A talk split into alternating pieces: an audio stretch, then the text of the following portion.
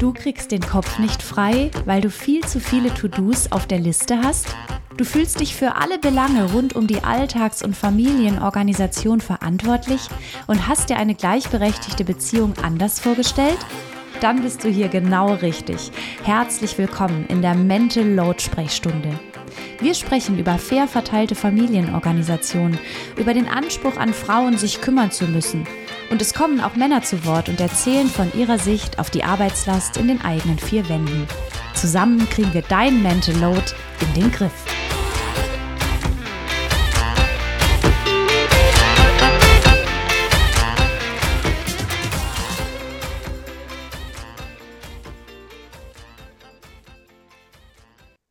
Herzlich willkommen zu Lauras Mental Load Sprechstunde und ich freue mich heute ganz besonders über Nora Imlau, die heute mit mir über Mütter, Eltern, Kinder sprechen wird. Liebe Nora, schön, dass du da bist und ich würde vorschlagen, stell dich doch einfach kurz vor, auch wenn die meisten, die zuhören, dich sicher gut kennen. Hallo Laura, viel, äh, vielen, vielen Dank für die Einladung. Genau, ähm, ich soll mich selber vorstellen. Okay, ich, ähm, genau, ich bin Journalistin und Autorin für Familienthemen, schreibe seit knapp 20 Jahren für verschiedene Zeitungen und Zeitschriften in allen möglichen Formaten über alles rund um Bindung und Beziehung. Ähm, habe ganz, ganz viele Bücher veröffentlicht auch zu dem Thema, habe auch Kinderbücher geschrieben ähm, eins der bekanntesten heißt Und was fühlst du, Känguru? Ähm, ich habe viel geschrieben über gefühlsstarke Kinder. Ich habe über Schlaf geschrieben. Ich habe meinen Familienkompass geschrieben, was so ein bisschen mein Leitbild ist für eine bindungsorientierte, bindungsstärkende Begleitung, die Eltern- und Kinderbedürfnisse ganz stark in den Mittelpunkt stellt. Ähm, ich habe meine Grenze ist ein Halt geschrieben, ein Buch über die Bedeutung von persönlichen Grenzen und wie wichtig ist es, dass wir Eltern wieder lernen, die zu spüren und zu wahren. Also ein ziemlich breites Spektrum. Ich habe einen großen Instagram-Kanal, wo auch viel Austausch stattfindet. Ähm, Genau, und ich bin so in Funk und Fernsehen und Radio unterwegs und versuche über alle Kanäle, die mir so äh, offen stehen, einfach darüber aufzuklären, dass wir kindliche Bedürfnisse und erwachsene Bedürfnisse nicht gegeneinander ausspielen dürfen, sondern dass wir irgendwie einen Weg finden müssen, dass alle zu ihrem Recht kommen und dass alle bekommen, was sie brauchen. Nora, ich kenne dich auch schon lange und mir hat immer schon an deiner Art zu sprechen und auch an deinen Büchern so gut gefallen, dass sie, finde ich, nahbar sind, ähm, dass es nie so nur in eine Ecke geht und es hat mir schon immer gefallen, aber ich kam jetzt noch mal ganz speziell auf dich, da ähm, dieses, dieses Buch von dir, ähm, Meine Grenzen sind dein Halt, mir so so unheimlich aus dem Herzen sprach. Und mhm. wir haben im Vorgespräch, hattest du schon gesagt, wir müssen die Mütter retten. Und jetzt würde ich dich noch mal kurz bitten. Du hast im Vorgespräch so schön erklärt, wo du herkamst vor 20 mhm. Jahren und warum dein Fokus jetzt noch mal gerade ganz speziell, ich sag mal, auf Eltern, speziell auf Müttern liegt. Kannst du das noch mal erzählen? Ja, also ganz grob zusammengefasst war es einfach so, dass mir vor knapp 20 Jahren aufgefallen ist, dass es vielen Kindern in unserer Gesellschaft nicht gut geht, dass unsere Ge Gesellschaft oft darauf basiert, dass Erwachsene über Kindern stehen und dieser Adultismus ist auch bis heute nicht überwunden. Aber damals war das so besonders krass, dass es einfach als normal galt, dass man Kinder, ne, Babys zum Einschlafen lernen in ihre Bettchen legt und schreien lässt und sagt, es brauchen die und man muss lernen, Kinder zu ignorieren und man muss lernen, äh, sich von Kindertränen nicht erweichen zu lassen und so. Mhm. Und da bin ich ganz stark auch angetreten mit dem Gedanken, Kinder zu retten. Also wirklich zu sagen, wir müssen sozusagen in dieser Gesellschaft Kindern eine Stimme geben. Und das ist immer noch wichtig. Mhm. Aber was ich tatsächlich beobachte, ist, dass wir heute eine Elterngeneration vor uns haben, die oft die Bedürfnisse von Kindern und deren Rechte sehr stark auf dem Schirm hat und die sich sehr, sehr reinhängt, um zu schauen, dass kindliche Bedürfnisse ihren Raum bekommen, dass Kinder sich frei entfalten können, dass mhm. Kinder liebevoll begleitet werden. Aber diese Eltern haben oft verlernt, ihre eigenen Bedürfnisse und ihre eigenen Grenzen genauso stark zu priorisieren mhm. und wirklich einen Alltag zu schaffen, wo sie ihren Kindern auch die Frustration zumuten und sich mhm. das auch trauen, diese Frustration ihren Kindern zuzumuten, dass sie auch selbst Grenzen haben. Ähm, und insofern bin ich im Moment an so einem Punkt, wo ich das Gefühl habe, wir müssen auch die Eltern retten so ein bisschen und ja. wir müssen auch die Mütter retten, beziehungsweise wir müssen den Müttern vor allem den Müttern helfen, sich selbst zu retten. Ne? Also es hat ja was ja. sehr paternalistisches zu sagen, ich komme daher und rette euch. Das ist gar nicht mein Anspruch, sondern meine Idee ist zu sagen, ähm, es geht um Sensibilisieren. Es geht darum, mhm. dass wir uns darüber im Klaren sein müssen, mhm. dass unsere Erschöpfung kein individuelles Problem ist, weil mhm. wir halt noch nicht den richtigen Haushaltsplan ausgearbeitet haben oder so, sondern es ist ein kollektives und ein strukturelles Problem und wir müssen gucken, dass wir da rauskommen. Wir dürfen uns nicht selbst ausbeuten, weil wir denken, dass das zum guten Muttersein gehört. Ja, ich habe das auch so verfolgt, diese bedürfnisorientierte Erziehung, ähm, wie schön das eigentlich ist, die Gefühle der Kinder wahrzunehmen. Ne? Und, und dann, wie du es gerade so schön äh, beschrieben hast, kippte es dann irgendwann so ein Stück weit. Mhm. Und ich kann einfach bestätigen, dass aus der Arbeit mit Frauen, aber auch aus meinem persönlichen Umfeld, gerade Mütter reihenweise wirklich aus den Pantoffeln ja. kippen. Ne? Vom Burnout angefangen, über Tinnitus, über Schmerzerkrankungen, mhm. bis hin wirklich zu psychischen sch schweren Erkrankungen. Und ähm, dieses, dieses Gefühl, mich ständig für die Familie aufopfern zu müssen und alle Bedürfnisse aufzufangen. Du hast es eingangs so schön erwähnt das trifft dann auf diese weibliche Sozialisation. Ich bin da, um mich für andere, um, um andere zu kümmern und vergesse dabei total ähm, mich selber. Deshalb hat dieses Buch von dir, Meine Grenze ist dein Halt, auch so angesprochen, mhm. weil es geht mit meiner Grenze los. Mhm. Nicht äh, du und dann meine Grenze, sondern meine Grenze. Mhm. Kannst du mal erklären, warum eben auch wenn ich meine Grenze artikuliere, dass sogar was Gutes für das Kind ist, dem Kind Halt gibt, weil der Titel, der ist schon so gut. Mhm. Führ einfach mal noch mal ein bisschen aus, was so dahinter steckt. Ja, also in der modernen Ratgeberliteratur beziehen wir uns ja vielfach auf die moderne Bindungsforschung. Und die sagt ja ganz klar, es ist für Kinder extrem wichtig, sichere Bindungserfahrungen zu machen, stärkende Bindungserfahrungen. Und das ist absolut wahr. Ähm, aber teilweise bekommen wir als Eltern, insbesondere als Mütter, den Eindruck vermittelt, sichere Bindungserfahrungen bekommen unsere Kinder vor allem, wenn wir viel Ja sagen, wenn wir mhm. sehr lieb immer sind, wenn wir jedes mhm. Bedürfnis sofort erfüllen, wenn wir alles tun, damit unsere Kinder immer glücklich sind, so, ne? Mhm. Das ist aber nur eine Seite der Medaille. Sichere Bindungserfahrungen bekommen unsere Kinder auch, wenn sie spüren, da ist ein Gegenüber, das hat klare Grenzen, das sorgt für sich, das mhm. zeigt mir, hier höre ich auf, hier fängst du an, ja, und mhm. da kann ich auch Konflikte und Meinungsverschiedenheiten in einem sicheren Rahmen kennenlernen. Ich kann mit meiner Mutter, mit meinem Vater, mit wem auch immer ich sonst noch als Bindungsperson zu tun habe, üben, wie das ist, unterschiedliche Dinge zu wollen und nicht immer zu kriegen, was ich will.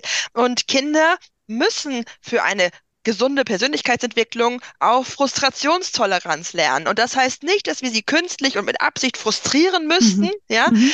Aber wenn im Alltag Situationen auftreten, wo sie spüren, ähm, die Mama will jetzt nicht mehr spielen oder die Mama hat keine Lust, jeden Tag für mich mir hinterher zu räumen, so, ja, mhm. dann sind mhm. das ganz, ganz wichtige Erfahrungen. Und das kann durchaus bedeuten, dass das Kind dann da eine emotionale Reaktion drauf hat und sagt, warum hast du nicht das für mich gemacht? Ne? Ich habe damit gerechnet, warum habe ich keine saubere Wäsche im Schrank?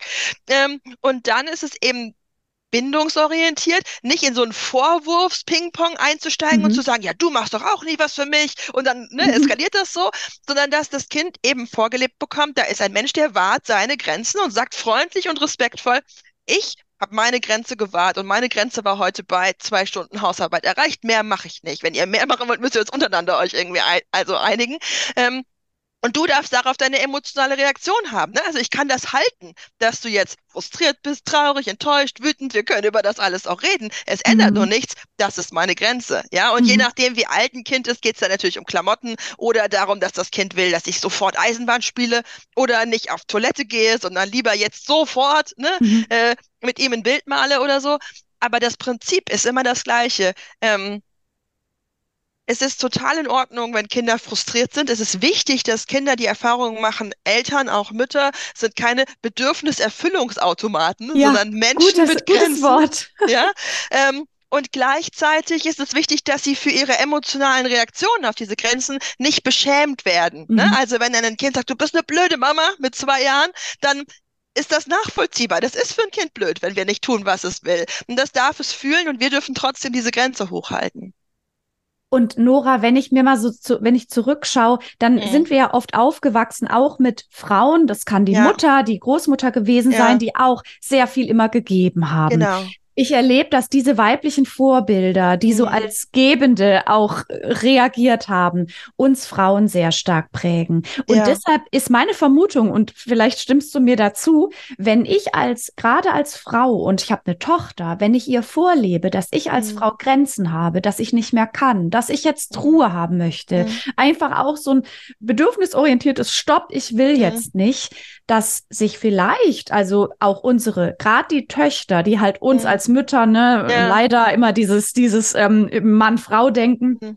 aber dass die dann auch später sagen, ich darf mir als Frau erlauben, Grenzen zu setzen. Ja. Das ist ja eigentlich auch ein gutes Vorbild, denn dieses Aufopfern äh, zeigt ja auch wieder gerade den kleinen Mädchen, Frauen dürfen immer über ihre oder müssen über ihre Grenzen gehen. Das Mhm. ist normal, dass Mama nicht mehr kann. Ja, also tatsächlich ist es so, dass eine Gefahr der modernen bedürfnisorientierten Elternschaft darin liegt, dass sie schon sehr, sehr nahtlos anschließt an diesen Muttermythos oder sich zumindest Mhm. anschließen lässt an diesen urdeutschen Muttermythos von der Urmutter, ja, die immer gibt und so selbstlos ist und die das aber auch so glücklich macht, dann das Lächeln ihrer Kinder zu sehen und damit wird sie bezahlt sozusagen für alle Mühen. Das Ja. ist so ein alter Mythos, der ist so kraftvoll, den haben unsere Mütter und Großmütter und Urgroßmütter gepflegt und wir fühlen uns dann als neue Mütter und Mhm. reproduzieren letztlich unter neuem Gewand auf dasselbe Muster. Und es ist unglaublich schwer, da auszubrechen. Und ich erlebe das ganz oft, dass Mütter mir schildern,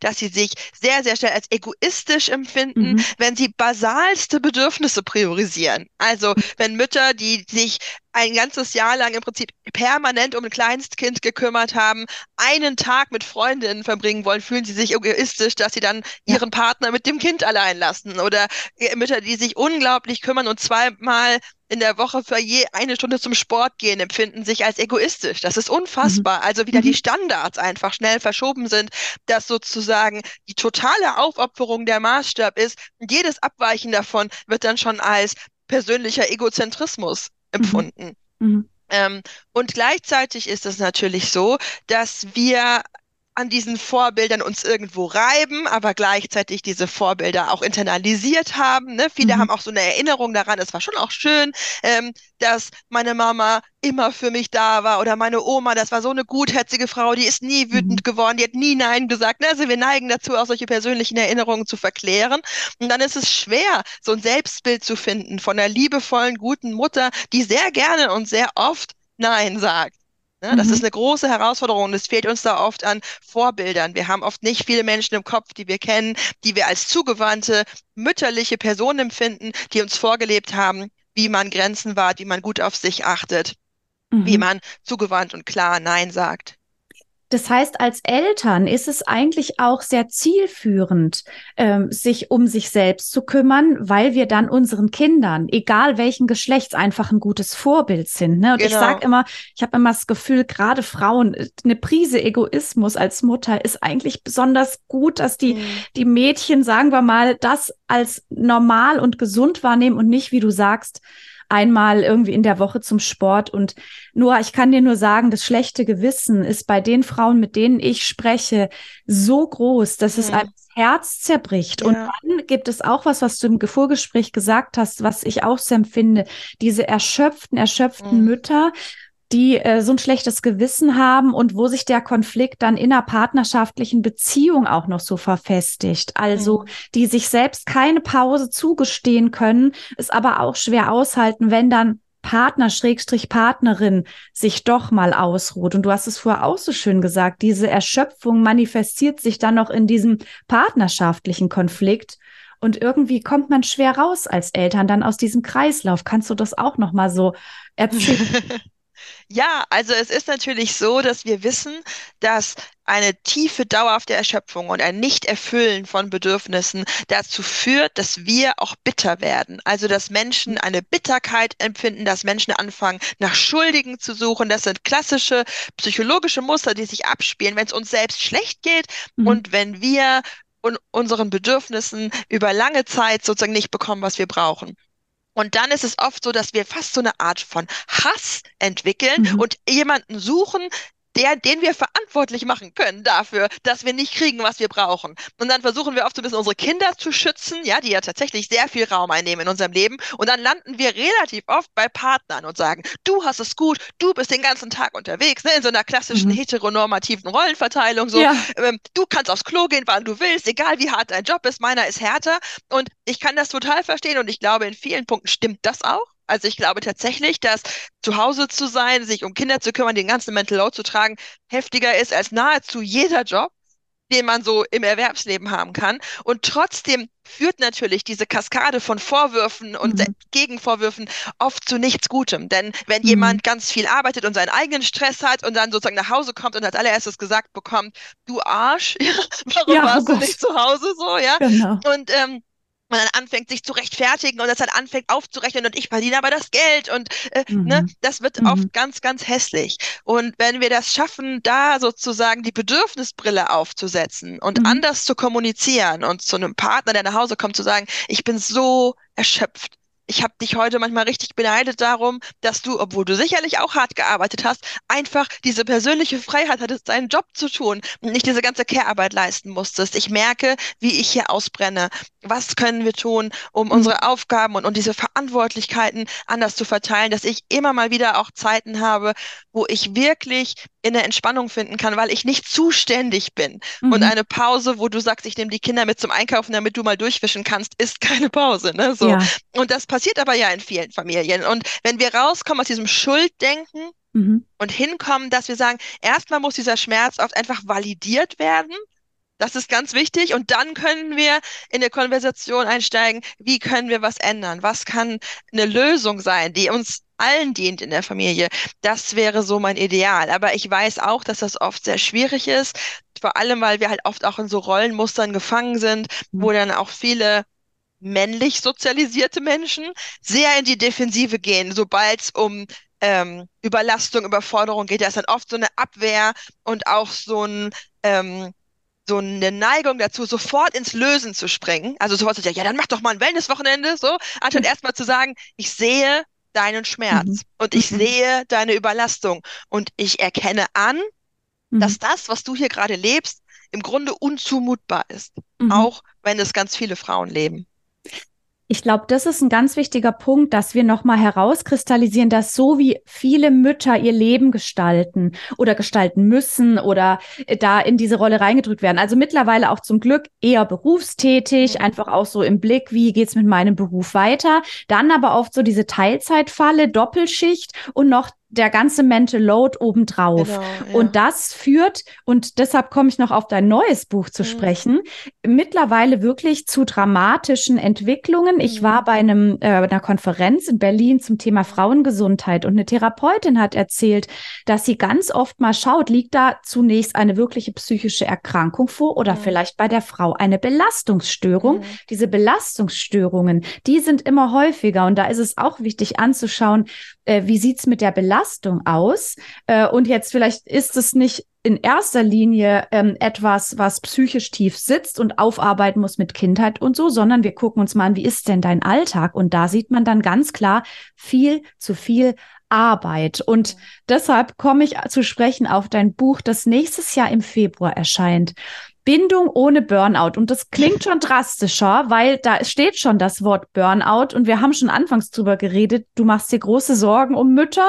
Das vereint uns. Erzähl mal, ähm, vielleicht auch, wie kam es dazu, dass du dachtest, ich schreibe jetzt auch wirklich direkt ein Buch über Burnout, weil es wirklich brennt. Ja, also tatsächlich genau das. Ich habe noch nie ein Buch geschrieben, wo ich nicht das Gefühl hatte, genau das braucht es jetzt. Also ich schreibe nie Bücher, weil irgendjemand zu mir sagt, mach doch mal was zum Thema so, sondern es sind wirklich immer so ähm, Ideen, die in mir reifen, weil ich durch die Welt gehe mit offenen Augen und sehe, was da ist ja, mhm. und so wie ich vor sechs Jahren gesehen habe, es gibt so viele gefühlstarke Kinder, die einfach unverstanden mhm. sind, über die muss ich mal schreiben, um da jetzt so ein Beispiel heranzuziehen, habe ich gemerkt in den Vorträgen und Workshops, die ich gebe, aber auch in privaten Unterhaltungen mit anderen Eltern, boah, die Erschöpfung, dieses Ausgebranntsein, das grassiert wirklich wie eine Seuche. Es ist unfassbar, wie erschöpft viele Eltern sind, wie erschöpft viele Mütter sind und zwar oft gerade Mütter, die sich auf die Fahnen geschrieben haben, sehr liebevoll, sehr bindungsorientiert begleiten zu müssen. Und da muss dann natürlich jemand wie ich, die diese bindungsorientierte Idee auch mit groß gemacht hat, mhm. sich natürlich auch fragen, haben wir uns da einen Bock geschossen. Ja, also haben wir den Müttern sozusagen noch eine To-Do-Liste auferlegt, was sie noch alles machen sollen, ne? Lange stillen und viel tragen und ein Familienbett und so, was sie vielleicht noch erschöpfter macht. Und meine Kernfrage war dann zu sagen, gibt es einen Weg, mhm. wie wir Eltern und ne, sowohl Mütter als auch Väter, alle Elternteile ermutigen können, wirklich bindungsstärkend mit ihren Kindern zu leben, ohne dabei auszubrennen. Und dabei mhm. ist es eben auch wichtig, sich dann nochmal auf die Essenz zu besinnen, was wirklich bindungsstärkend ist. Ganz vieles von dem, was wir nämlich auf unseren inneren To-Do-Listen stehen haben, was bindungsorientierte Mütter angeblich alles tun müssen. Ne? Also niemals loben, immer geduldig sein, nie die Stimme erheben, jahrelang stillen, egal wie es einem damit geht, ja, mhm. immer nur die teuersten Produkte kaufen, aber gleichzeitig nicht erwerbstätig sein, weil man will ja immer mit den Kindern sein. Also diese ganzen mhm. widersprüchlichen Botschaften, die kein Mensch eigentlich umsetzen kann und die uns trotzdem von einigen wenigen sehr, sehr privilegierten Menschen auf Instagram manchmal so als der Standard guter Mutterschaft mhm. vorgelebt werden. Ähm, all das hat nichts mit Bindung zu tun. Ne? Mhm. Stillen macht keine gute Bindung. Tragen macht keine gute Bindung. Familienbett macht keine gute Bindung. Das sind alles Dinge, die können bindungsförderlich sein im richtigen Kontext, wenn es Eltern und Kindern damit gut geht. Natürlich ist Nähe bindungsförderlich. Aber was wirklich essentiell ist für eine Bindung, ist, dass wir Bindungspersonen sind, die sicher mit beiden Beinen auf dem Boden stehen, denen es selber gut geht und die dann feinfühlig und responsiv auf unsere Kinder eingehen können, die also spüren können, so ein bisschen, mhm. unsere Kinder brauchen was und dann angemessen und prompt, so gut wir es halt können, darauf reagieren. Das heißt, im menschlichen Bindungssystem ist ganz viel Raum für Unperfektheiten. Da ging es nie um Perfektion und da ging es nie um Barfußschuhe und Reboarder und all diese Dinge. Wir können uns darüber mhm. unterhalten. Ne? Mhm. Was sind die Vor- und Nachteile? Aber diese Ideologie, die da teilweise draus geworden ist, gute Eltern kann man schon von außen erkennen, an den Dingen, die ihre Kinder tragen und womit sie spielen und in welchen Kindergarten sie gehen oder in welche Schule oder ob sie in eine freie Schule gehen. Ähm, das sorgt für eine einen sozialen Druck und das sorgt dafür, dass aus dieser bindungsorientierten Idee was schnell sehr Elitäres wird, mhm, wo stimmt. sozusagen nur eine ganz kleine Minderheit extremst privilegierter Menschen sozusagen allen Standards genügen kann und alle anderen hecheln denen hinterher mhm. und fühlen sich permanent defizitär. Mhm. Ähm, und das darf nicht sein. Und in meinem Buch Bindung ohne Burnout geht es darum, ja. aber es geht auch darum, wie wir insgesamt gesellschaftlich natürlich gucken müssen, wie wir ähm, den Druck von Familien nehmen müssen, den Druck von Müttern nehmen müssen und was Familien auch ganz individuell tun können. Also wirklich so Rebellion der Keimzelle Familie gegen die Leistungsgesellschaft letztlich, ja. ja? ja. Ähm, wie, wie wir uns ein gutes Leben bauen mit unseren Kindern hier und jetzt. Weil so wichtig es ist, gesellschaftliche und politische Veränderungen anzustreben. So klar ist auch, dass wir darauf nicht warten können, sondern mhm. unsere Kinder sind mhm. jetzt klein und wir sind jetzt müde und wir müssen jetzt Wege finden, wo wir sozusagen im Kleinen uns verwehren gegen diese Idee, dass wir immer alles tun und alles leisten müssen, sondern wir müssen richtig lernen, Sand im Getriebe zu sein und zu sagen, mit uns nicht. Ja, wir erkämpfen uns Inseln, wo es uns und unseren Kindern gut gehen kann und wo dieser Leistungsgedanke nicht im Mittelpunkt von allem steht.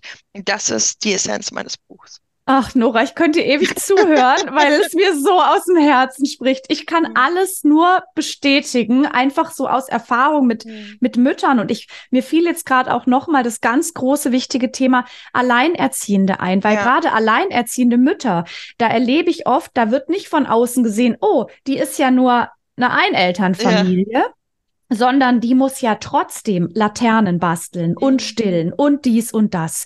Und die sind natürlich oftmals einfach durch äh, ähm, eine Person mit sehr viel Arbeit plus zusätzlicher Druck auf Mütter total am Ende. Aber vielleicht kann ich noch was Positives sagen. Ich erlebe, dass alleinerziehende Mütter oftmals keine andere Wahl haben, als ihre Kinder von Anfang an sehr stark mit einzubinden. Und ich versuche dann immer zu sagen, ihr macht es genau richtig. Mhm. Es scheint eher aus der Not heraus. Das Kind mhm. muss dann schon sehr viel selbstständig machen.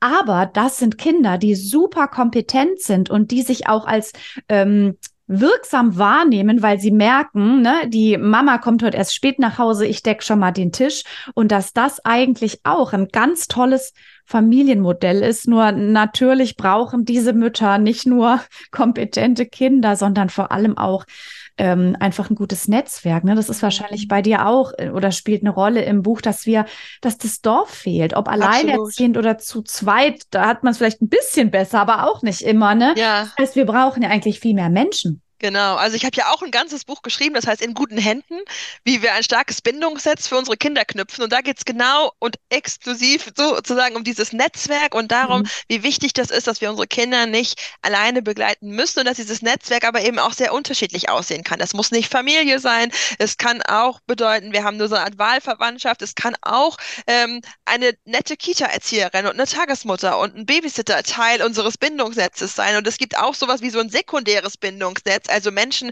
die gar nicht direkt Bindungspersonen für unser Kind sind, aber die uns helfen, Bindungspersonen für unser Kind zu sein, indem sie uns Mental Load abnehmen, indem mhm. sie uns unterstützen und den Rücken stärken. Ähm, und das ist ein riesiges Thema und ein sehr ähm, oft vernachlässigtes Thema, weil wenn wir über Bindungen sprechen und die Bedeutsamkeit von Bindungen für die kindliche Entwicklung, reden wir fast immer nur über Eltern-Kind-Bindungen und nicht über die so wichtigen ähm, außerfamiliären mhm. Bindungen, die eben Kinder auch bestärken und die ihren Weg auch bereichern. Wir sprechen von Fremdbetreuung und tun so, als wäre das immer so die nächst schlechtere Variante. Ne? Also irgendwelche Fremden, denen man halt Kinder überlässt. Und das ist ja völliger Unsinn. Ähm, Personen, die sich um unsere Kinder liebevoll kümmern, in der Kita oder Tagespflege oder im Hort oder wo auch immer, werden für unsere Kinder zu Bindungspersonen, zu vertrauten mhm. Menschen, die sie auf ihrem Weg bereichern.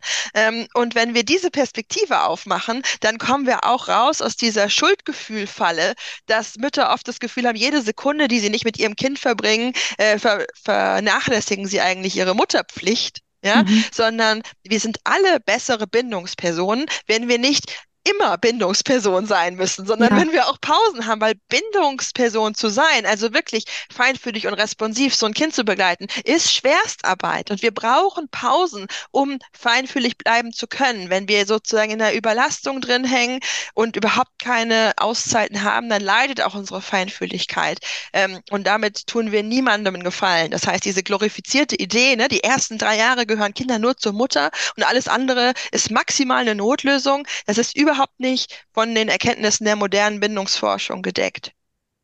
Ach, Nora, ich glaube, dass diese Folge und aber auch deine Bücher und überall, wo man dich hören und sehen kann, Balsam äh, für die Seelen von Eltern ist, äh, vor allem für Mütter, weil es ist mir schon auch wichtig, noch mal herauszustellen, auch wenn ähm, Väter besonders auch unter Stress stehen und die Burnout-Rate auch steigt. Also wir schließen noch mal damit große Sorgen um Mütter, aber ich würde sagen, äh, äh Balsam zu kaufen gibt es auf jeden Fall schon mal mit deinen Büchern. Die sind alle in den Shownotes verlinkt und wir freuen uns riesig auf ähm, das Buch Bindung ohne Burnout, das dann im Februar erscheint, Nora. Mhm. Und ähm, ich bin einfach so froh, dass so eine starke Stimme in der Gesellschaft wie du jetzt einfach auch äh, die Trommel rührt für, für diese Problematik. Ne? Denn wie gesagt, Danke. auch bei dieser Gesundheitskonferenz, es, es brennt echt einiges mhm. und ich glaube, da, da braucht es einfach Begleitpersonen, die Mut machen, so wie du. Ich habe eine letzte Frage, Nora. Okay. Ähm, wie schaffst du es denn als Mutter von vier Kindern? Ja ähm, deine Grenzen zu wahren. Ja. Ist dir das in die Wiege gelegt? Nee, oder? überhaupt nicht. ähm, also ich habe damit sehr gestruggelt, insbesondere als junge Mutter mit damals zwei kleinen Kindern. Ähm, war ich oft an diesem Punkt dieser Be dieser falsch verstandenen Bedürfnisorientierung, mhm. dass ich dachte, wenn alle Bedürfnisse meiner Kinder erfüllt sind, dann komme ich. Und an diesen mhm. Punkt bin ich aber nie gekommen, weil immer noch mal ein neues Bedürfnis oh hochgepoppt ist, so, ne? Ähm, und das war nicht so gut für mich. Und ich musste das auf die harte Tour lernen, dass ich so nicht äh, weitermachen kann. Ich habe mir immer wieder externe Unterstützung gesucht. Ich bin in Familienberatungsstellen mhm. gesessen. Ähm, ich habe mir immer mal wieder psychologische Unterstützung dazu genommen, weil ich einfach für mich auch lernen musste zu sagen, wie spüre spüre ich meine Grenzen, wie wahr ich meine Grenzen, wie mache ich das? Ähm, weil ich auch mit so einer ganz liebevollen und zugewandten Mutter aufgewachsen bin, die aber selber auch wenig äh, Gespür hatte, wie man genau jetzt seine persönlichen Grenzen wahrt. Insofern bin ich da auch nicht mit so einem ganz klaren Rollenvorbild, so wahrt man Grenzen, groß geworden. Ähm, ganz typisch für unsere Generation einfach mhm. auch. Ähm, und heute gelingt mir das ziemlich gut mit dem Grenzenwahn, weil ich mich einfach schon ziemlich lange mit dem Thema auseinandersetze. Und ein echter Gamechanger für mich war einfach mir klar zu machen, diese Momente, wo ich liebevoll und klar Nein sage. Auch wenn mein Kind das richtig doof findet und darüber wütend ist oder traurig oder verzweifelt, das sind genauso bindungsstärkende Momente, wie die Momente, wo wir uns zusammen aufs Sofa kuscheln und ein Buch mhm. angucken mhm. oder so. Also mhm. unsere Bindung geht überhaupt nicht kaputt, wenn ich sage, ich kann nicht mehr, ich will nicht mehr, ich mache das jetzt nicht. Und es ist so viel gesünder, wenn mein Kind spürt, meine Mama sorgt gut für sich selbst, mhm. als wenn mein Kind das Gefühl hat, ich muss aufpassen, dass ich nicht aus Versehen die Grenzen meiner Mutter verletze, weil die sagt mir das nicht. Und ja. ich muss quasi auf die Gesundheit meiner Mama aufpassen, weil sie kann das nicht selber. Weil das oh ist Gott, was, was ja. ganz vielen von uns passiert ist, dass wir sozusagen als Kinder das Gefühl hatten, unsere Mütter haben keine Grenzen. Und irgendwann haben wir so das Gefühl gehabt, ich muss auf die Mama aufpassen. Ich muss meine Mama auch beschützen davor, dass sie nicht zu viel für mich tut. Und damit trägt man als Kind oder auch als Jugendliche eine Verantwortung, die da nicht hingehört. Mhm. Und als ich mir das so klar gemacht habe, dass mhm. ich mit jedem unbequemen Nein letztlich meinem Kind ja auch eine Last nehme, nämlich die Last, auf mich aufpassen zu müssen. Dass ich meinem Kind signalisiere, ich kann das selber.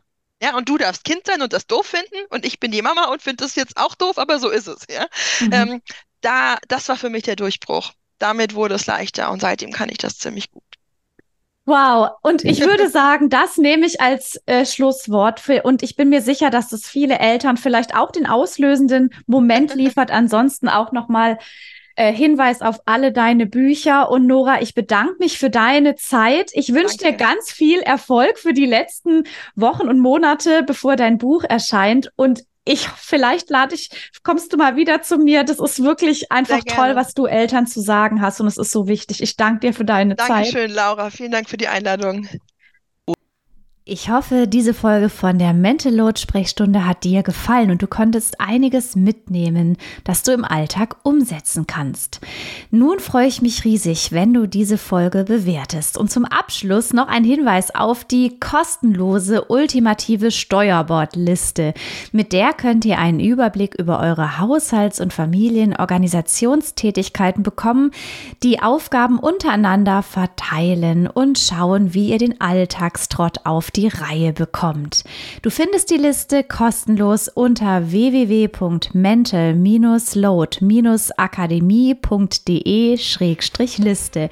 Ganz viel Spaß beim Verteilen.